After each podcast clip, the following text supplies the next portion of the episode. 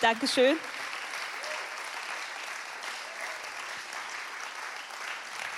Danke.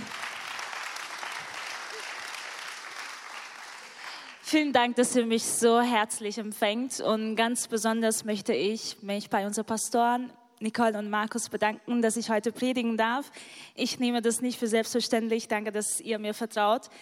Und euch darf ich ganz liebe Grüße von Ihnen, von unseren Pastoren ausrichten. Sie genießen die Sonne in Spanien. Genau.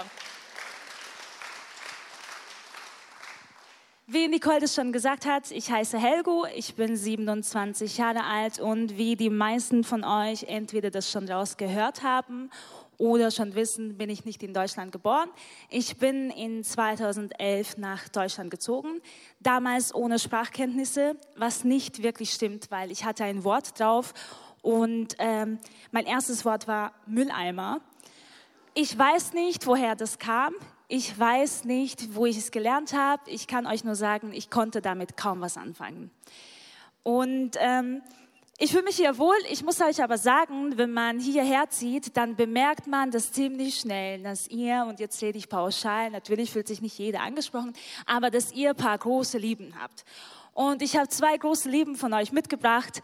Ähm, eine davon kann ich vollkommen nachvollziehen und die andere werde ich, glaube ich, ein Leben lang nicht verstehen. Und zwar eure große Liebe zu Spargel. Es ist Spargelsaison. Ähm, ich kannte das davor nicht und es hat in meinem Leben nicht gefällt. Aber ähm, man sagt, wir leben in spannender Zeit, das stimmt. Ähm, man weiß nie, wann man einem äh, Spargel anbietet. Ähm, also bitte verschon mich. Ähm, die zweite Liebe, bevor ich mich hier aber so richtig äh, unbeliebt mache, die zweite Liebe, die, die fühle ich auch total. Und das ist die Liebe zur Papierkram. Und zwar zu diesen Aktenordner. Ich liebe es auch, Sachen auszufüllen, einzusortieren, schön im Ordner, Ordner zu beschriften und das auf einem Regal zu stellen. Und am besten ist mir noch anzugucken, wie ordentlich alles aussieht. Also das fühle ich auch auf jeden Fall. Und heute habe ich euch ein Thema mitgebracht, das weder was mit Spargel noch mit Aktenordner zu tun hat. Mein Thema lautet, alles läuft schief sehr ermutigend. Alles läuft schief, nicht wenn Gott spricht. Und vielleicht verstehst du, verstehst du meinen Satzbau nicht. Das liegt nicht daran, dass ich nicht weiß, wie der Satz gebaut werden soll. Aber ich meine, alles läuft schief, nicht wenn Gott spricht. Und vielleicht geht es Ihnen, vielleicht geht es dir so, dass wenn du das Thema jetzt hörst, wenn Sie das Thema hören, sofort an eine Situation denken müssen, wo in ihrem, wo in deinem Leben was schief läuft, schief gelaufen ist oder wo gerade wirklich was gewaltig schief läuft. Und ich habe es gemerkt, wenn wir uns in stürmischen Zeiten befinden, wenn wir uns in Herausforderungen befinden, haben wir oft eine gewisse Erwartungshaltung von Gott. Und leider, oder nicht leider, Gott sei Dank, handelt er nicht immer so, wie wir das von ihm erwarten würden was aber dazu führt, dass wir oft frustriert sind, enttäuscht und uns beschweren. Wir werden uns heute eine Person aus der Bibel anschauen und sein Leben angucken, die Lebenssituationen, die herausfordernd, waren, sehr, sehr gut kannte. Und ich bin der Meinung, dass wir von dieser Person sehr viel lernen können, ähm, von der Person, wie er ähm, wirklich Entscheidungen in seinem Leben mitten in den Stürmen getroffen hat. Und ähm, es geht um Josef. Vielleicht kennt ihr die Geschichte von ihm. Ich persönlich liebe seine Geschichte. Und werden, wir werden uns von seiner Geschichte aber 13 Jahre mehr betrachten. Ähm, die Bibel beschreibt es sehr ausführlich. Ihr findet es im Genesis, also im ersten Buch Mose, sieben, Kapitel 37 bis Kapitel 50. Wir schauen uns aber heute 13 Jahre genauer an. Und dafür würde ich gern beten. Vater, ich danke dir für dein Wort. Ich danke dir, dass du weißt, ob wir uns in Herausforderungen befinden, dass du weißt, was sich anfühlt in unser Leben, als würde es richtig schief laufen. Ich danke dir auch, dass es dir nicht egal ist. Ich danke dir, dass du das siehst und dass du uns heute neu bewusst machen möchtest, dass du an unserer Seite bist. Amen. Die Geschichte von Josef finden wir im ersten Buch Mose und wir steigen da direkt ein. Ähm, ich fasse es ein bisschen zusammen, damit wir ähm, alle auf dem gleichen Stand sind. Und da steigen wir schon direkt ein. Ich lese die Verse 2 bis 4. Dies ist die Geschichte Jakobs. Als Josef 17 Jahre alt war, hütete er mit seinen Brüdern die Schafe. Er war als junger Mann zusammen mit den Söhnen Bilhais und Silpas, der Frauen seines Vaters. Und Josef hinterbrachte ihrem Vater, was man ihren Schlimmes nachsagte.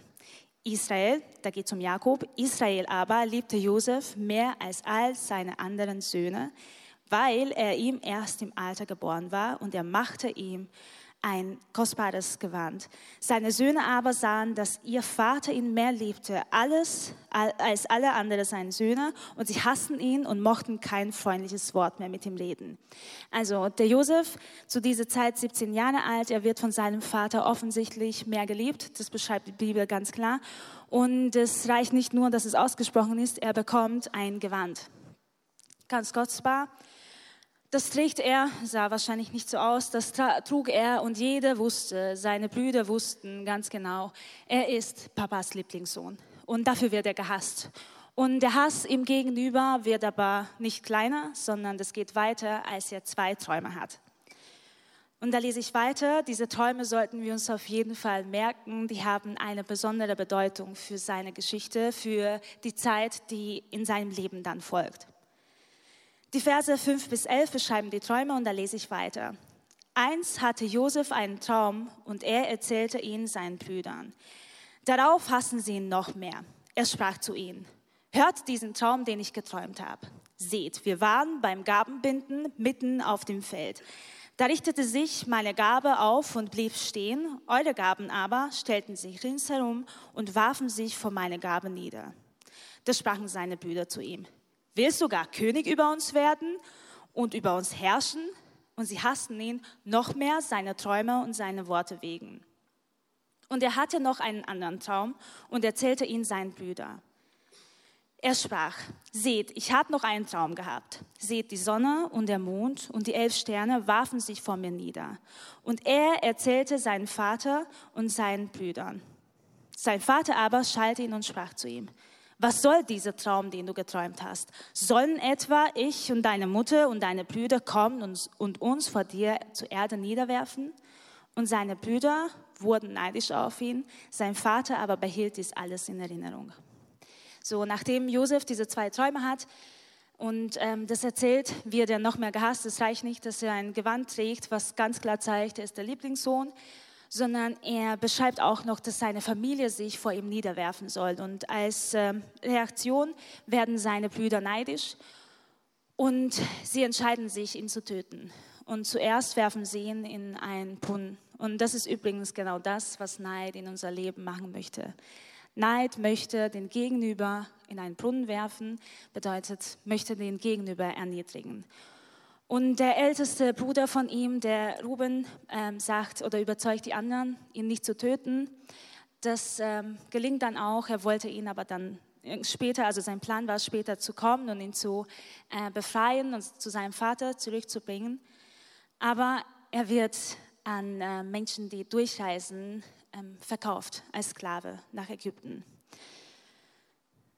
Sein Gewand wird ihm ausgezogen, im Blut getränkt von einem Tier und seinem Vater wird erzählt, dass er tot ist. Und hier beginnt sein Leben so richtig gewaltig schief zu laufen. Zu dieser Zeit ist er 17 Jahre alt und die nächsten Jahre verbringt er äh, in Ägypten als Sklave. In Ägypten wird er weiterverkauft und ähm, er landet bei einem Mann namens Potiphar.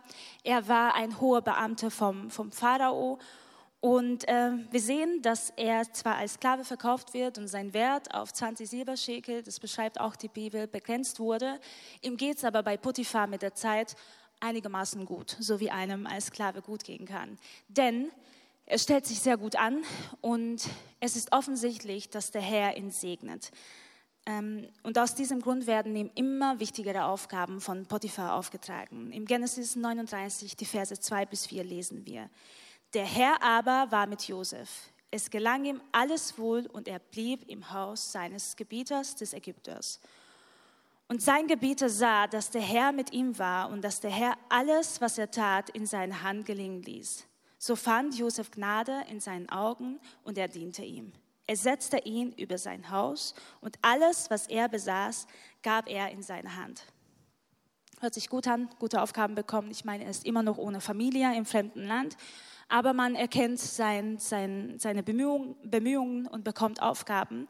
Ähm, es bleibt aber nicht gut, denn äh, die Bibel beschreibt, dass der Josef ein sehr gut aussehender Mann war. Und das haben die Frauen damals auch gesehen. Und die Frau von dem Potiphar wirft ein Auge auf ihn.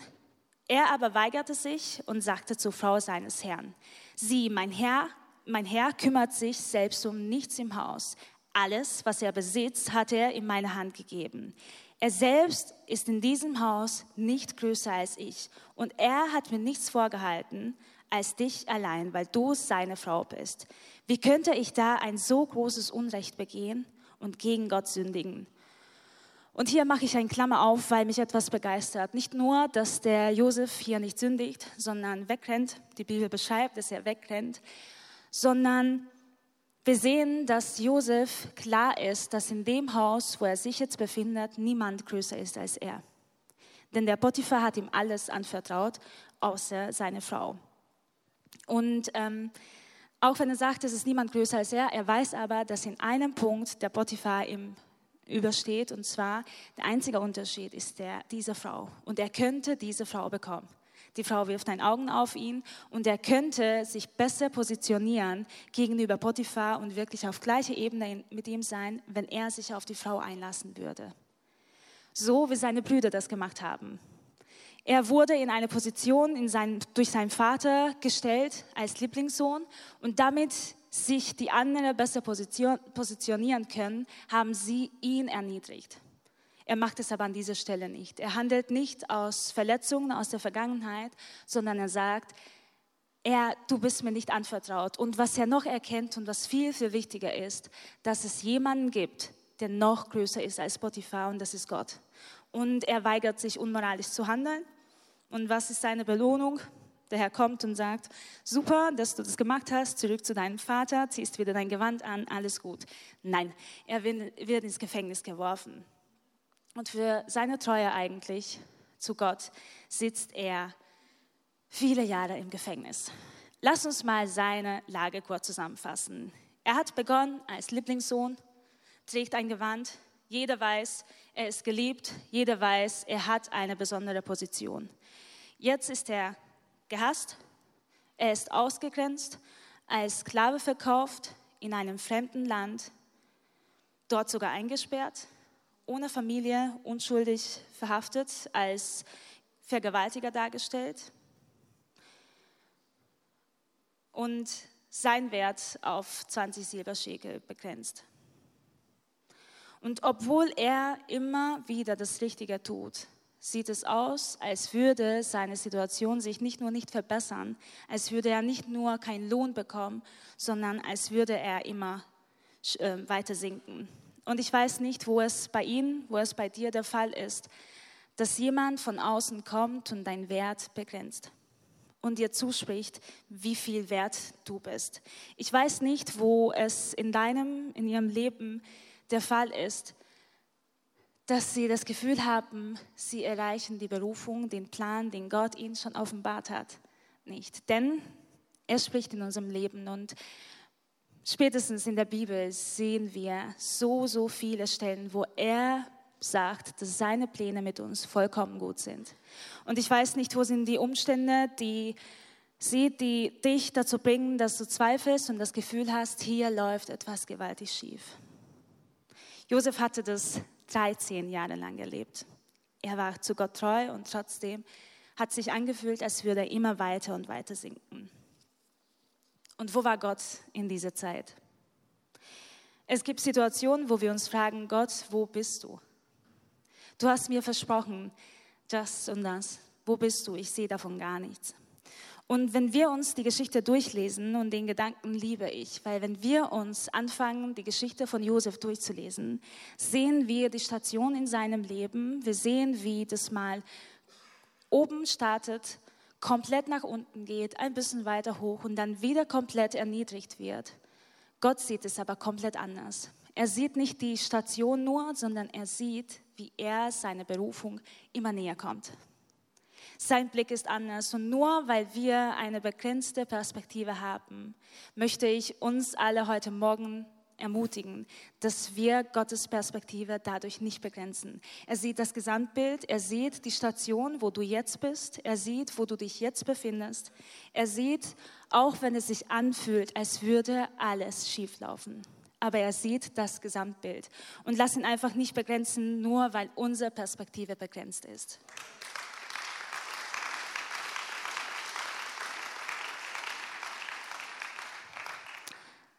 Und ich habe schon gesagt, er sieht es anders. Und aus diesem Grund möchte ich uns heute Morgen in drei Punkten aufzeigen, wo Gott ganz konkret in seiner Geschichte drin war. Also ich möchte auch erwähnen, es gibt deutlich mehr Punkte, die man herausarbeiten könnte, wo man sieht, dass Gott an seiner Seite war. Ich habe uns heute Morgen drei mitgebracht und der erste Punkt bedeutet, Gott gab Josef Träume. Er sprach über sein Leben eine Berufung aus durch die zwei Träume.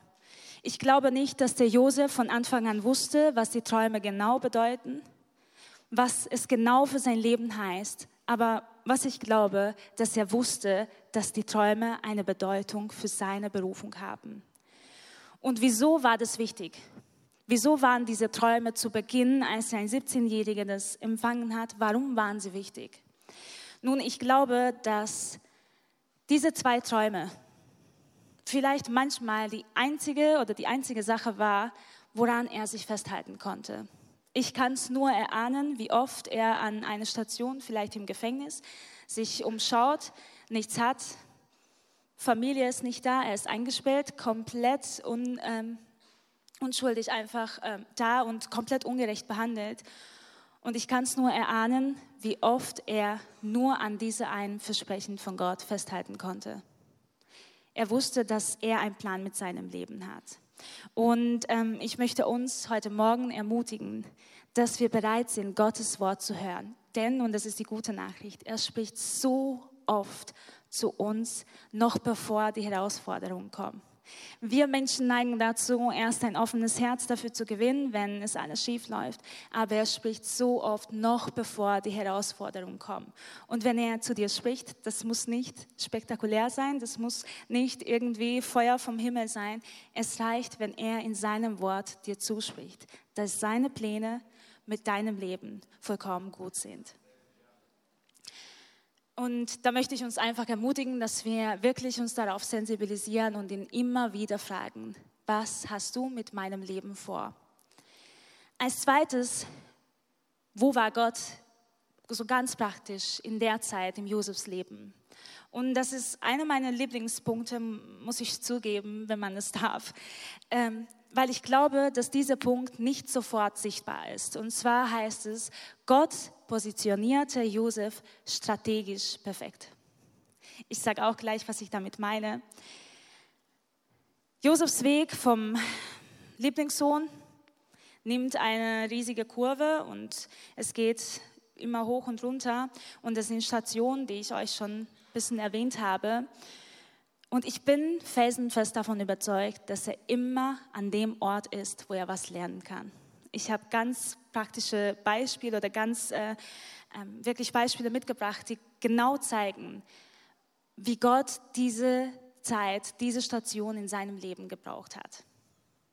Gott positionierte Josef strategisch immer perfekt. Zum Beispiel als Sklave, als er verkauft wurde, hat er die Handelswege kennengelernt.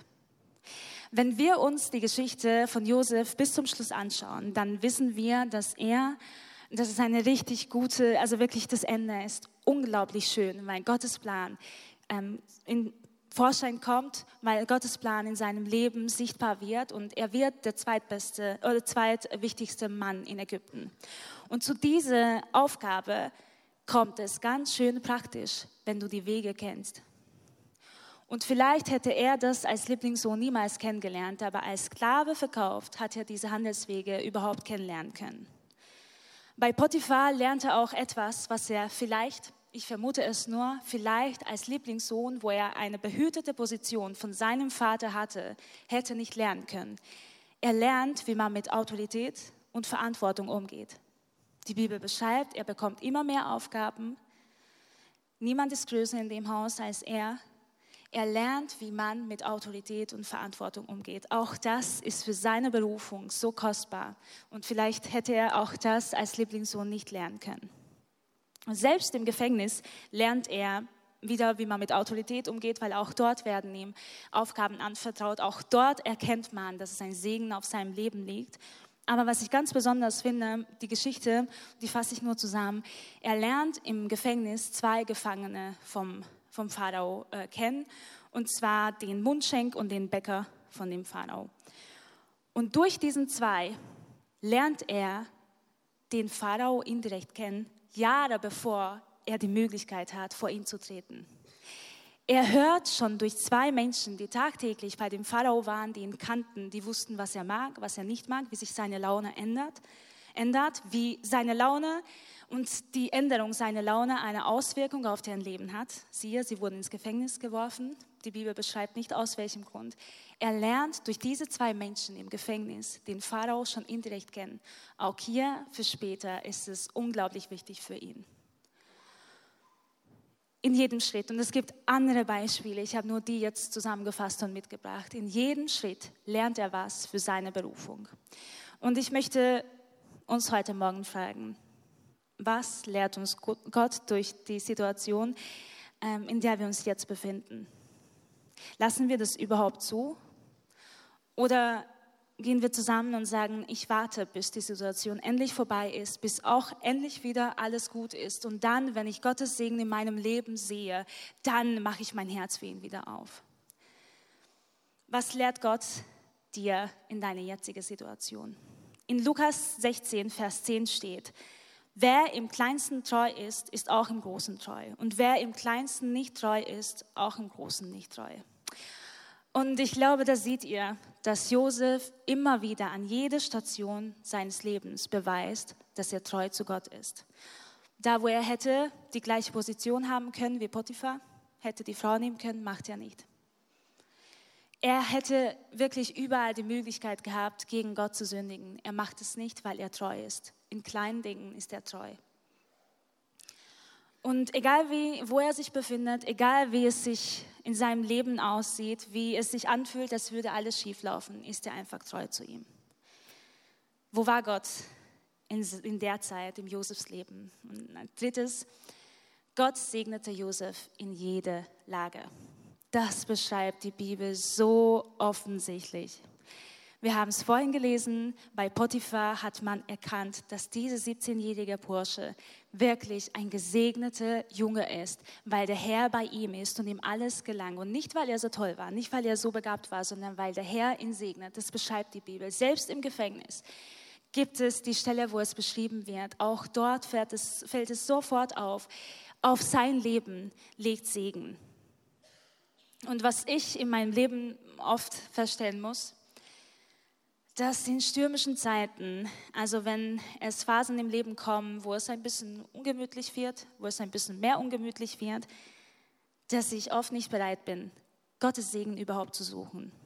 Mein Fokus liegt sofort auf die negativen Sachen und ich schaue gar nicht danach oder schaue ich gar nicht darauf, wo der Segen ist. Und wenn ich im Nachhinein die Situation betrachte, Herausforderungen in meinem jetzigen Leben, dann erkenne ich immer und immer wieder, dass Gott mitten in den Stürmen drin war. Und das möchte ich dir, das möchte ich Ihnen heute zusprechen. Er ist mitten in den Sturm auch in deinem Leben.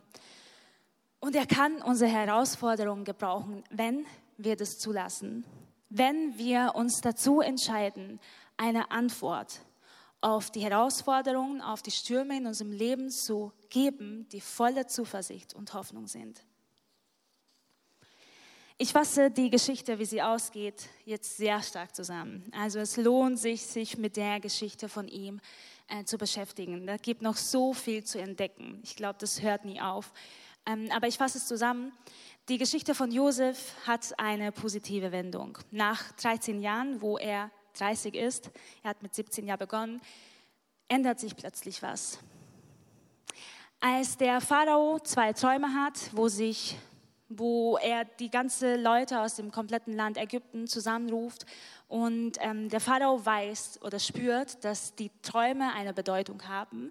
Und deswegen möchte er unbedingt, dass sie gedeutet werden. Und er ruft Leute zusammen und niemand kann es deuten. Und dann erinnert sich jemand an Josef und sagt, da war doch jemand im Gefängnis. Da war doch dieser kleine Junge und er hat doch meinen Traum gedeutet. Und da wird er tatsächlich auch geholt und er deutet die Träume des äh, Pharaos. Und weil es sich auch offenbart und zeigt und bestätigt und auch dort man erkennt, dass der Segen mit diesem Jungen ist, kommt er in eine Position, die unglaublich ist. Er wird der zweitwichtigste Mann in Ägypten und die Bibel beschreibt es in einem Satz und um ehrlich zu sein, ist es mir noch nie aufgefallen, außer jetzt in der Vorbereitung. Da steht, dass der Josef in kostbaren Kleider gekleidet ist. Und das ist jetzt einfach nur mein Impuls, steht nicht drin, dass es dafür steht. Ähm, aber ich möchte den mit euch teilen. Dieser Junge hat mit 17 Jahren als Lieblingssohn begonnen. Und als Zeichen der Liebe seines Vaters trägt er ein Gewand, der kostbar ist. Man nimmt es ihm weg, er wird erniedrigt und dann kommt er da an, was Gott ihm Jahre davor versprochen hat und er wird in kostbaren Kleider gekleidet. Und ähm, für mich steht es einfach ein bisschen dafür, dass der erste oder sein, das erste Gewand, was er anziehen durfte oder geschenkt bekommen hat, war ein Zeichen für die Liebe seines irdischen Vaters ihm gegenüber. Und ich glaube, dass wir das als, als Zeichen der Liebe seines himmlischen Papas annehmen dürfen. Er kommt an und wir haben gesehen, in jede Lage wurde er gesegnet. Und wieder wird er in kostbaren Klamotten gekleidet. Er wird seine Familie wiedersehen und Achtung, sie verbeugen sich vor ihm, so wie er das geträumt hat. Und natürlich haben seine Brüder, seine Familie Angst davor, dass er ähm, an die Rachen nehmen möchte. Und er antwortet so unglaublich, wo die Brüder ihm sagen, wir haben Angst davor, was du mit uns anstellst. Äh, dafür, was wir für dich oder dafür, was wir mit dir angetan haben oder dir angetan haben. Und im Genesis 50, Vers 20 steht, ihr zwar habt Böses gegen mich geplant, Gott aber hat es zum Guten gewendet, um zu tun, was jetzt zutage liegt, ein zahlreiches Volk am Leben zu erhalten. Und ich glaube, der Vers zeigt ganz klar, er erkannte Gottes Hand in seiner Lage und Gottes Plan in seinem Leben ganz genau. Und zu Beginn habe ich gesagt, dass ich glaube, dass wir von Josef und von seiner Entscheidung, wie er gehandelt hat oder eben nicht gehandelt hat, sehr viel lernen können. Und auch da möchte ich zum Schluss ganz kurz darauf eingehen, welche Antworten hat Josef auf die Stürme seines Lebens gegeben. Wir haben gesehen, wo Gott war, aber welche Antworten hat Josef selbst auf die Stürme seines Lebens gegeben? Erstens, er entschied sich dazu, Gott, Gott zu vertrauen. Er hielt daran fest, dass die Herausforderung, dass die Station, wo er sich befand, keine Auswirkung auf seine Berufung haben, zumindest keine negative. Er entschied sich dazu, belehrbar zu sein. Und ich glaube, das ist ein Punkt, wo viele von uns vielleicht angesprochen werden können. Sind wir bereit, zu lernen, was Gott uns lernen möchte. Ich glaube, dass durch die Härte erst bestimmte Charaktereigenschaften von Josef zu, Schein, zu Vorschein kamen. Viele Dinge hätte er wahrscheinlich nicht gelernt, wenn er als Lieblingssohn bei seinem Papa geblieben wäre. Und drittens, er entschied sich dazu, sich nicht zu beschweren. Und da muss ich selbst mich ein bisschen hier euch äh, offenbaren. Und zwar, als ich damals nach Deutschland zog, ähm, war ich kein Vorbild wie Josef. Ich fand es super unfair, dass ich hier mehrfach mich beweisen muss, weil ich erstmal die Sprache lernen muss. Ähm, meine Eltern haben sich in der Zeit scheiden lassen. Das war dann natürlich auch keine schöne Situation. Und ich befand mich meiner Meinung nach mitten im Sturm. Und ich habe mich beschwert ich habe Selbstmit Selbstmitleid mit mir gehabt. Und ähm, was ich aber so schön finde, wenn ich zurückdenke, offensichtlich hat sich's geändert, sonst wäre ich wahrscheinlich nicht hier. Und es ist aber nicht dadurch gewesen, weil was komplett Spektakuläres passiert ist, sondern Gott hat mir die richtigen Leute an meine Seite gestellt. Gott hat durch sein Wort gesprochen und mich daran erinnert, ich habe einen Plan mit deinem Leben. Egal wo du dich befindest, ich habe einen Plan mit deinem Leben und der ist vollkommen.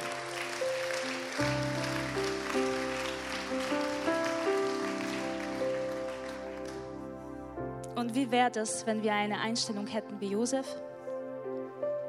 Vielleicht könnte Gott dich, vielleicht könnte Gott sie mehr gebrauchen, selbst mitten in den Herausforderungen. Und ich lade Sie alle ein, aufzustehen.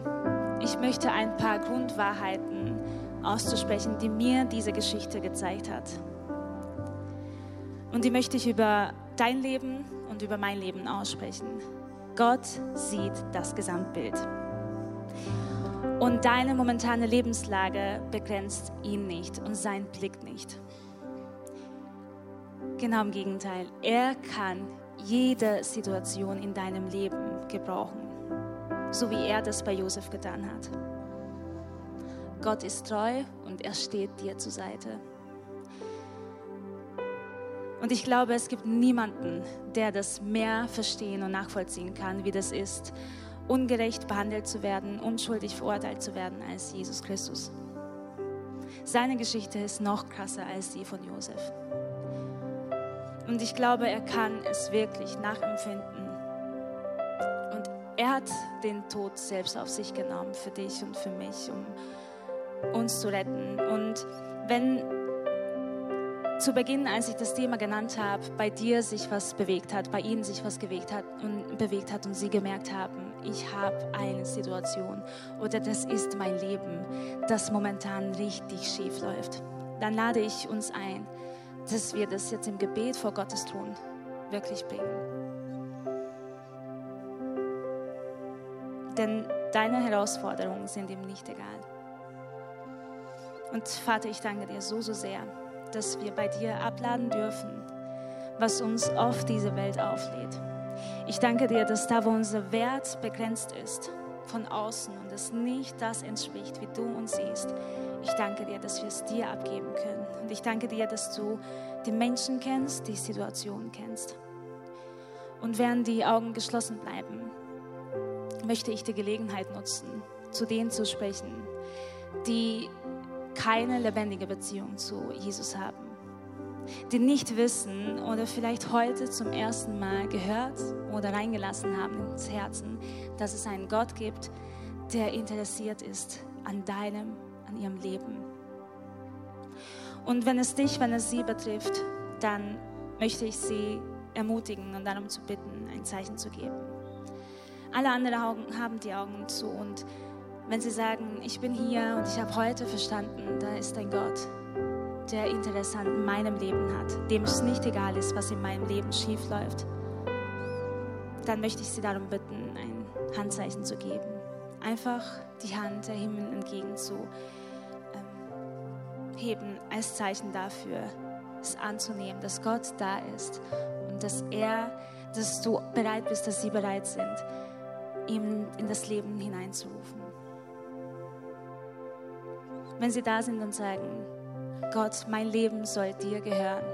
Du siehst meine Lage, du kennst meine Lage und ich möchte sie dir abgeben und ich möchte, dass du die Kontrolle übernimmst und nicht ich versuche, alles zu handeln.